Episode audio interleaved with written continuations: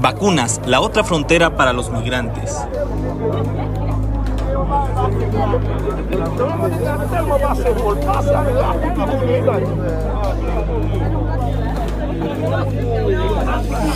La vacunación anti-COVID a favor de la población migrante que se encuentra en la frontera sur de México no es una prioridad en la política pública del gobierno mexicano. Esta es la historia del acceso a la vacuna de los migrantes varados en el sur de México, por donde transitan medio millón de extranjeros anualmente. Desde que se reanudó el tránsito entre población migrante transnacional, detenida parcialmente desde el inicio de la pandemia, multitudes de migrantes se aglomeran todos los días afuera de las oficinas del Instituto Nacional de Migración, de la Comisión Mexicana de Ayuda a Refugiados y de los parques de Tapachula. En esa ciudad quedan varados al entrar a este país en su ruta hacia Estados Unidos. En la frontera sur de México hay migrantes que vienen de 20 países de África, Asia, América, el Caribe y recientemente se han unido otros de Europa del Este. El gobierno mexicano no tiene una cifra de cuántos se han contagiado o fallecido a consecuencia del virus en esta región. Yamel Atie Guerra, activista que trabaja a favor de la población migrante en la ciudad de Tapachula, explica. La pandemia, si bien sí llegó a, a los hogares migrantes, no pegó con la intensidad que, que hubiéramos esperado. Yo personalmente pensé que íbamos a ver caer a las personas en las puertas o las calles de Tapachula como ocurrió en Ecuador. Yo, yo de hecho por eso creé Yo Toco de Tapachula, porque yo tenía mucho miedo, dije, la gente se nos va a morir. Pero el migrante es, está, es muy fuerte y no, no soy doctora, no quiero decir una tontería, pero yo sí creo que tal vez si, si tuvieron síntomas, muchos de ellos se los, se los aguantaron este, pues para poder continuar en, las condiciones este, pues, que estaban, ¿no? Y la, la, misma condición de precariedad hizo que muchos este, pasaran el confinamiento teniendo o no teniendo síntomas y curándose con, con hierbas, con tés. El 9 de septiembre de 2020, Jules Jr., de 33 años de edad, migrante originario de Haití, murió en el interior de la habitación que rentaba en la ciudad de Tapachula, luego de presentar síntomas relacionados con el virus SARS-CoV-2. Tres meses después de estas muertes, en diciembre de 2020, el gobierno mexicano inició la vacunación a la población del país, pero fue hasta el 20 de septiembre de 2021, un año después de la muerte de Jules, cuando extendió la vacunación anti-COVID a toda la población migrante.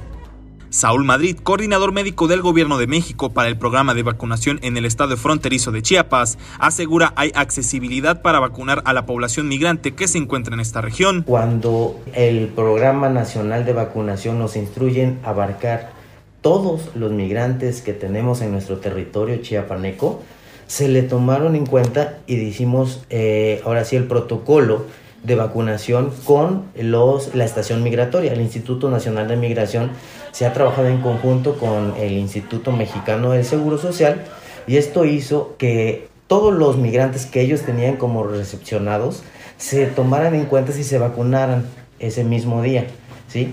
Sin embargo, en los albergues, en donde también se encuentran migrantes que también nos pasaron el listado, se fueron relacionando y se fueron vacunando. Tenemos en el estado como programa de bienestar cuatro módulos de atención a migrantes en Tapachula, por ejemplo, tenemos dos grandes módulos de atención a migrante y es el primero que se llama Estación Migratoria Siglo XXI, que se encuentra dentro de la estación de migratoria.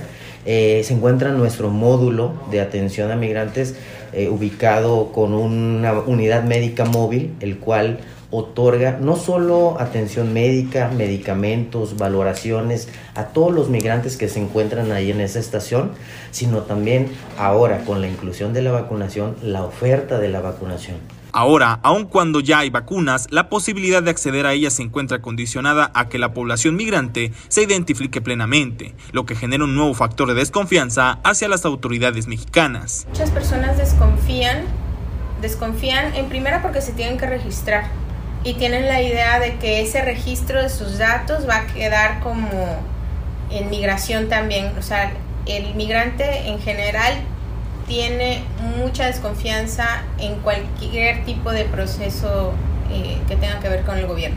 Entonces, esa es una razón por la cual muchos migrantes deciden no vacunarse, por miedo a que su nombre, sus datos, este, determinen o terminen en un, en un, en un espacio eh, que no corresponda al de la vacunación. La población migrante en esta parte de la frontera asegura que en el centro de vacunación y en los albergues no se les oferta la vacuna y los riesgos de contagio son constantes. Están actuando muy, muy mal, están haciendo las cosas muy mal. ¿Sí me entienden? Porque están, están prácticamente abusando del poder que tienen. No nos prestan atención allá en siglo XXI, no nos prestan atención para nada, nos tratan mal.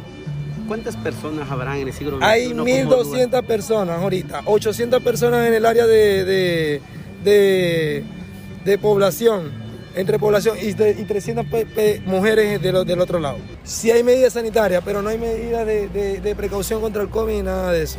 ¿En, ¿En, qué sentido? Que allá no es obligatorio usar tapabocas ni nada por el estilo. Mira, cargo, cargo gripe, cargo gripe, de verdad cargo, cargo gripe que se me pegó allá llegó un muchacho enfermo y lo contagió a todos porque nos dan un botellón de agua y entonces ¿qué pasa? Que, que el botellón de agua ese, ahí andan como perros por su casa.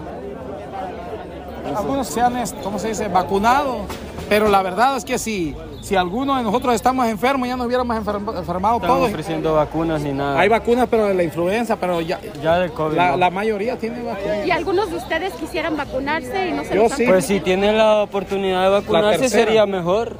Yo tengo las dos vacunas, pero me hace falta la tercera, y si, si la ponen mucho mejor para nosotros. pues. O sea, tú no tendrías desconfianza de Vamos poner para que la la, quisieras. No, no tendría desconfianza, sino que estaría agradecido más bien porque nos están ayudando a que no nos enfermemos con el COVID-19. Ok. Es- ¿Y han ubicado ustedes personas enfermas por falta de vacuna, por falta de atención? Sí, de- incluso ahí en el parque estuvo una muchacha que estuvo bien grave y, y en la ambulancia la atendieron, pero no sé más de ella. ¿Eso hace cuánto fue? Eso fue hace una semana. Ella estuvo enferma ahí y la tuvieron con oxígeno y todo, pero no sé si se la llevaron a internar o no sé. ¿Y los demás han sido resistentes a...? Ah, Hemos sido resistentes, gracias a Dios, porque desde que salimos de nuestras naciones ya venimos vacunados, pero si nos dan o nos ofrecen la tercera vacuna, con gusto la ponemos. ¿No has visto módulos aquí, por ejemplo, que digan co- No, vacuna? no, nada de eso. Solo las ambulancias que nos han estado acompañando, si tenemos gripe, calentura, algo, nos dan medicina, solo eso. Ni vacunas, los refugios no sirven. Los refugios, hay más de 2.000 personas en el Buen Pastor. La comida quemada, dan caraotas tres veces al día. Caraotas en mal estado, no tienen nada. Eh, eh, esto es insalubre, hay 200 personas durmiendo uno al lado del otro. Hay problemas con COVID, tuberculosis ahí, sarna en los refugios. La gente se está enfermando. El, encargado del Buen Pastor eh, dice que tuvieron que sacar unas personas a, la clínica porque en la noche se desmayaron, otras tienen muchos problemas de salud. La tardanza de la oferta, la desconfianza en el proceso y la discrecionalidad con la que autoridades migratorias determinan las necesidades de vacunación influyen decisivamente. El resultado es que entre quienes han sido detenidos por autoridades migratorias del gobierno de México en el año 2021, menos del 5% recibió alguna dosis contra la COVID-19, ni fueron vacunados en su país ni tampoco en México. De momento, el derecho a la salud y la vida parece seguir teniendo nacionalidad y frontera. El guion de este episodio lo hicieron Ángeles Mariscal y Andrés Domínguez, periodistas de Chiapas Paralelo. La edición es de Javier Sancho. Edición musical Radio Progreso. Fotografías Ángeles Mariscal. Este audio reportaje es parte del especial periodístico de la Alianza Otras Miradas, producido por Agencia Ocote, Divergentes, Gato Encerrado, La Voz de Guanacaste, Radio Progreso y Chiapas Paralelo.